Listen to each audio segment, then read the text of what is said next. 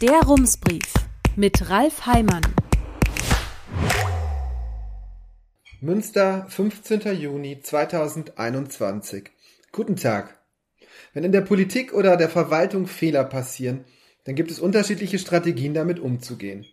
Die für die Menschen, die diese Fehler gemacht haben, unangenehmste, aber für die Öffentlichkeit beste Variante ist absolute Transparenz. Man legt alles offen, um verständlich zu machen, wie die Fehler passieren konnten. Die schlechteste Variante ist Schweigen. Dazwischen gibt es verschiedene Stufen, die möglichst nach Transparenz aussehen sollen, ohne zu viel offenzulegen. Im Fall der Mathilde Anneke Gesamtschule, um den es am Freitag im Rumsbrief ging, hat die Stadt sich für diese Strategie entschieden. Daher heute eine Kommunikationsanalyse. Das klingt etwas langweilig, aber Sie werden sehen, das ist es gar nicht, denn man kann mit sehr vielen Worten gekonnt sehr wenig sagen, wenn man möchte. In der vergangenen Woche ist das passiert. Eine kurze Rückblende. Am vergangenen Dienstag hatte die Stadt gemeldet, dass sich drei große Bauprojekte verzögern werden, weil im Moment nur schwer an Baumaterial zu kommen ist. Zwei Tage später veröffentlichten die Westfälischen Nachrichten Auszüge aus einem Prüfbericht, der zeigt, dass der Rohstoffengpass im Falle der Mathilde Annecke Gesamtschule nicht der einzige Grund für die Verzögerungen ist. Das hatte die Stadt verschwiegen, obwohl der verantwortliche Dezernent Matthias Peck es zu diesem Zeitpunkt längst wusste. Die Frage ist, warum? Wäre die Schule einfach irgendeines von Dutzenden Bauprojekten der Stadt, gäbe es eine naheliegende Antwort. Es war ein Versehen, eine Kommunikationspanne oder ein Missverständnis in der Abstimmung. Doch die Schule ist kein normales Bauprojekt, sondern eines, auf das im Moment alle Augen schauen. Die Gesamtschule braucht den Neubau dringend, doch es gab immer wieder Pannen, Verzögerungen und neue Kosten. Jedes weitere selbstverschuldete Missgeschick fällt am Ende auf den Mann zurück, der deswegen ohnehin schon unter großem Druck steht. Matthias Peck. Er hätte einen guten Grund, die Verzögerungen auf äußere Umstände zu schieben oder unangenehme Dinge zu verschweigen.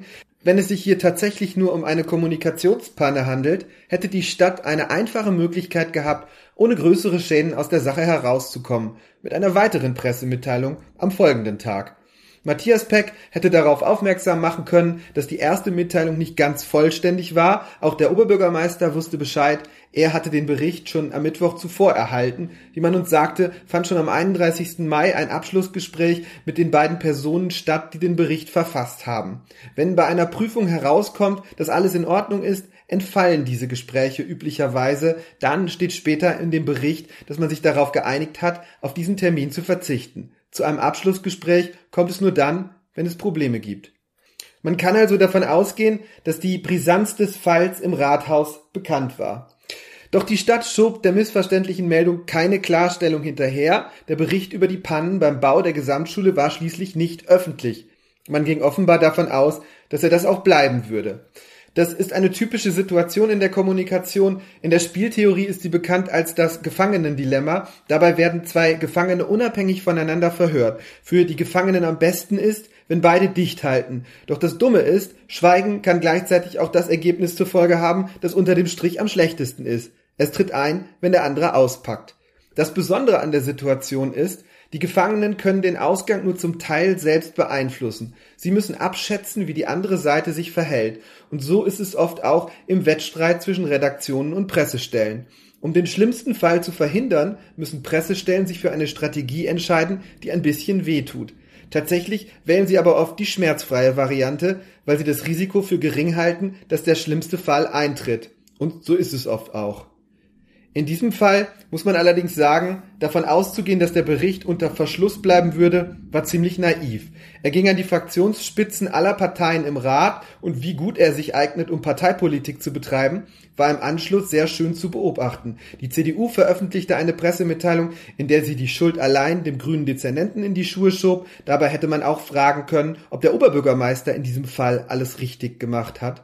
Auch die Grünen hätten Matthias Peck kritisieren können, aber sie hielten zu ihm, und so ging es am Ende nicht um die tatsächlichen Versäumnisse, sondern darum, das eigene Lager zu schützen. So kann man auch die Pressemitteilung der Stadt interpretieren, die am Donnerstag erschien, also nachdem die Ergebnisse des Berichts schon in der Zeitung gestanden hatten und damit klar war, so ganz stimmt die Begründung mit den Rohstoffen wohl doch nicht. Es ging darum, sich in Sicherheit zu bringen. Die Botschaft der Pressemitteilung ist im Grunde nur, der Oberbürgermeister und das Amt für Kommunikation haben mit der Sache nichts zu tun. Schon in der Überschrift steht, OB kündigt Konsequenzen an. Damit soll klar sein, Markus Lewe ist hier nicht beteiligt. Er ist der, der am Ende aufräumt.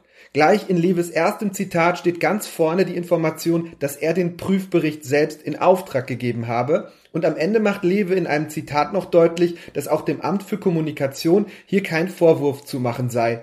Irgendwer habe es mit falschen Informationen beliefert. Aber wer? Im Grunde bleibt nur einer übrig. Der Mann, dessen Dezernat für den Schulneubau zuständig ist. Matthias Peck. Benennen wollte man ihn in der Pressemitteilung aber offenbar nicht. Es bleibt vage und das ist ebenfalls Teil einer Kommunikation, die so tut, als würde sie bereitwillig Auskunft geben, die in Wirklichkeit aber vieles verschleiert. Eines der wesentlichen Versäumnisse sei ein Zitat unzureichender Informationsfluss zwischen dem zuständigen Dezernat und anderen Teilen der Stadtverwaltung. Zitat Ende. So steht es in der Pressemitteilung.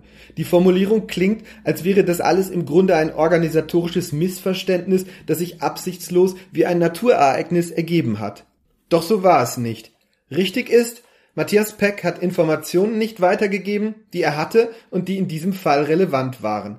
Die Stadt hat die unvollständigen Informationen aus ihrer Pressemitteilung nicht unverzüglich korrigiert. Das hätte der Oberbürgermeister, der von dem Bericht wusste, noch am Dienstag, aber spätestens am Mittwoch veranlassen können. Am Donnerstagnachmittag war es zu spät. Auch am Donnerstag hätte es aber noch eine Möglichkeit gegeben, auf die Veröffentlichung zu reagieren. Matthias Peck hätte den Fehler einräumen und erklären können. Das setzt natürlich voraus, dass es eine Erklärung gibt, die nicht lautet, ich hatte gehofft, ich komme auch so damit durch. Die Stadt hätte also den Verdacht ausräumen können, dass der Öffentlichkeit hier absichtlich etwas vorenthalten werden sollte, aber das passierte nicht. Peck wollte oder durfte nichts zu der Sache sagen, wir haben versucht, ihn zu kontaktieren, er verwies uns an das Amt für Kommunikation und dass er in der Pressemitteilung gar nicht zu Wort kam, verstärkte nur den Eindruck, dass er keine Erklärung hat, die so klingt, dass man denkt, gut, das ist zu verstehen. Man könnte nun einwenden, aber hier geht es doch nur um eine Kleinigkeit. Es ist zwar etwas Unangenehmes nicht erwähnt worden, aber viel schlimmer ist doch, dass es mit dem Neubau der Gesamtschule nicht vorangeht doch das sind zwei verschiedene Themen.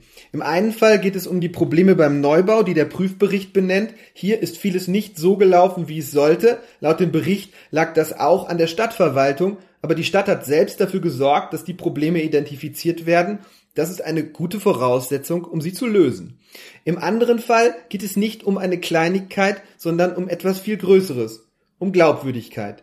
Hier ist die Frage, können wir davon ausgehen, dass die Stadtverwaltung die Dinge vollständig und wahrheitsgemäß darstellt, auch wenn die Wahrheit eher unangenehm ist?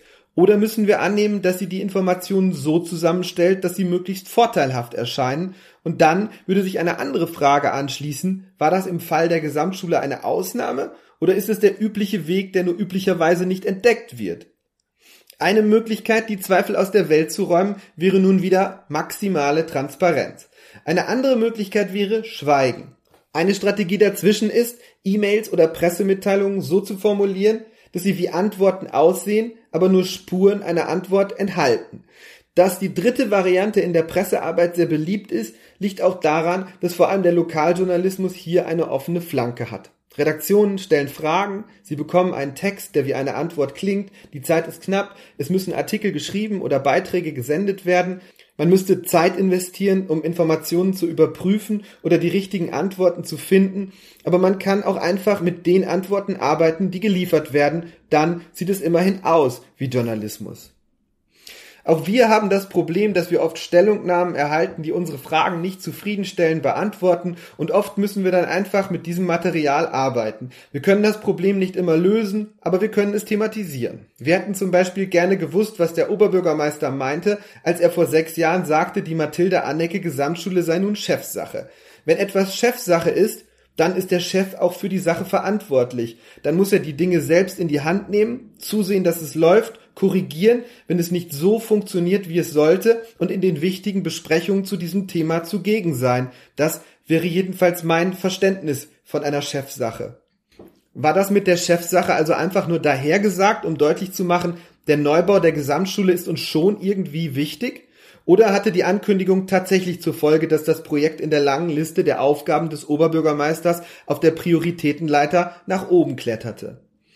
Eine Antwort auf die Frage wäre zum Beispiel interessant, um zu erfahren, wie es passieren konnte, dass eine wichtige Besprechung zu diesem Thema, das Chefsache ist, ohne den Oberbürgermeister stattfand, wie uns die Stadt bestätigt hat, und ohne sein Wissen eine Pressemitteilung im Namen der Stadt erschien, in der wichtige Informationen fehlten.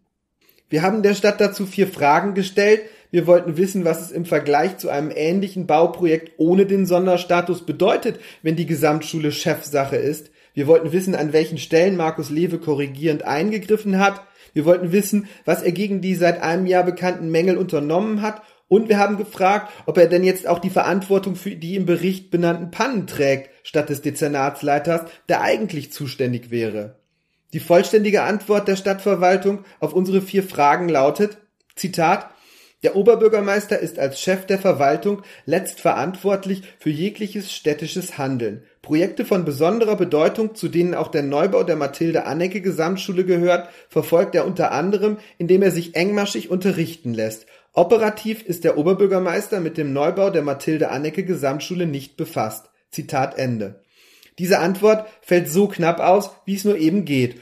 Und auch das ist eine Kommunikationsstrategie. Möglichst allgemein bleiben, nicht auf Details eingehen, die wieder neue Angriffsflächen bieten könnten. So kommuniziert man zum Beispiel, wenn man ein Thema abmoderieren möchte, wie man so schön sagt. Wenn man Transparenz herstellen möchte, kommuniziert man anders.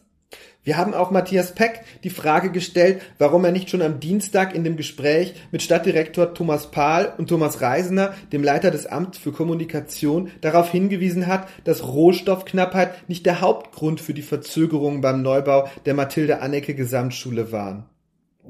Diese Frage beantwortet wiederum nicht Peck, sondern das Amt für Kommunikation.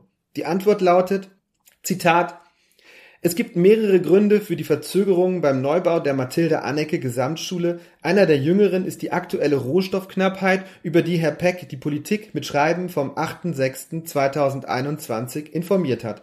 Darüber wollte Herr Peck auch die Öffentlichkeit informieren, weshalb er in dieser Gesprächsrunde keine weiteren Ursachen erörtert hat. Andere Ursachen hatte Herr Peck zuvor schon mehrfach gegenüber der Politik und der Öffentlichkeit kommuniziert. Das wäre eine Erklärung, die man verstehen könnte. Ob sie stimmt, das wissen wir nicht. Dafür würde sprechen, dass es in dem Gespräch zwischen Thomas Pahl, Matthias Peck und Thomas Reisener den Angaben der Stadt nach nicht nur um die Mathilde Annecke Gesamtschule ging, sondern um die Rohstoffknappheit. Hier dann auch noch das Fass mit dem Prüfbericht aufzumachen, wäre möglicherweise zu weit gegangen. Der Inhalt des Berichts sollte zudem gar nicht öffentlich werden, jedenfalls nicht zu diesem Zeitpunkt, und auch das ließe sich erklären. Wenn interne Berichte gleich so geschrieben würden, dass sie veröffentlicht werden können, würde vieles verwaschen und so dargestellt, dass alle ihr Gesicht wahren können. Später beim Lesen würde niemand auf die Idee kommen, dass es überhaupt irgendwelche Probleme gibt. In internen Berichten ist das anders. Es gibt auch einiges, das an der Erklärung zweifeln lässt. Zum Beispiel der vage Satz mit den Ursachen, die Matthias Peck, Zitat, mehrfach gegenüber der Politik und der Öffentlichkeit kommuniziert habe. Wenn die Ursachen ohnehin schon bekannt waren, hätte man sie doch auch einfach noch einmal nennen können, dann hätte es kein Problem gegeben. Sie haben ja nun offenbar zu neuen Problemen geführt. Das wäre für eine Pressemeldung relevant gewesen. Damit wäre auch die Vertraulichkeit des Berichts kein Argument, diese Ursachen nicht zu nennen. Und wenn es wirklich so war, dass Matthias Peck Informationen nicht genannt hat, weil er ein anderes Thema in den Vordergrund stellen wollte und weil er fand, über die anderen Ursachen habe er schon ausreichend informiert, Hätte es dann nicht gereicht, wenn er das in der vergangenen Woche einfach in einem kurzen Statement selbst erklärt hätte, um den falschen Eindruck zu korrigieren und etwas Dampf aus dem Kessel zu nehmen? Hätte es in diesem Fall die alarmistische Ankündigung des Oberbürgermeisters gebraucht, dass jetzt Konsequenzen folgen würden? Und was heißt das überhaupt, Konsequenzen? Auch das haben wir die Stadtverwaltung gefragt. Wir wollten wissen, ob es stimmt, dass im Gespräch ist, Matthias Peck den Bereich Immobilienmanagement wegzunehmen, um das Ressort der Kämmerin zuzuschlagen, wie die westfälischen Nachrichten es am Montag schrieben. Aus der Politik hören wir, dass es diese Überlegung tatsächlich gibt. Doch dann ergebe sich das Problem, dass Christine Zeller gleichzeitig sparsam und großzügig sein müsste, so heißt es, eine Rolle, der man kaum gerecht werden kann. Eine andere Möglichkeit wäre, das Dezernat an Robin Densdorf zu vergeben, den Stadtbaurat. Doch auch der sei von der Idee nicht so begeistert, heißt es, und die Grünen wären es wohl auch nicht, sie würden den Bereich dann verlieren. Die Stadt schreibt auf unsere Frage zu den Konsequenzen, Zitat, Die angekündigten Konsequenzen macht der Oberbürgermeister öffentlich, nachdem er die Änderungsbedarfe mit allen Beteiligten sowie der Politik über Ursachen, Verantwortlichkeiten gesprochen hat. Zitat Ende. Matthias Peck hat sich gestern in mehreren Terminen den Fragen der Fraktionen im Rat gestellt. Das schreibt die Stadt in einer weiteren Pressemitteilung zu diesem Thema. Sein Anliegen sei, den Rat und die Öffentlichkeit, Zitat, umfassend und selbstverständlich wahrheitsgemäß zu informieren, sagt Matthias Peck darin. Im aktuellen Fall sei es ihm nicht gelungen, das umfassend zu tun. Dass durch eine Pressemitteilung und ein Schreiben an die Politik ein falscher Eindruck entstanden sei, sei ein Fehler, schreibt er, und weil Kommunikationsprofis für diese Mitteilung zuständig sind, darf man davon ausgehen, dass hier nicht zufällig ein Fehler steht, statt mein Fehler. Ebenso wie danach nicht das Eingeständnis folgt, Peck habe nicht genau hingeguckt. Dort steht im Passiv formuliert, es sei nicht genau genug hingeguckt worden. Dafür entschuldige er sich, sagt Peck. Man könnte nun fragen, wobei nicht genau hingeguckt worden ist. Bei der Abstimmung der Pressemitteilung, beim Schreiben des Briefs an die Fraktionen und war da wirklich das Hingucken das Problem? Oder soll das harmlos klingende Wort etwas Unangenehmes nur vorteilhaft klingen lassen? So richtig klar ist das alles nicht. Man könnte fast den Eindruck bekommen, das soll es auch gar nicht sein. Herzliche Grüße, Ralf Heimann. Rums, neuer Journalismus für Münster. Jetzt abonnieren. rums.ms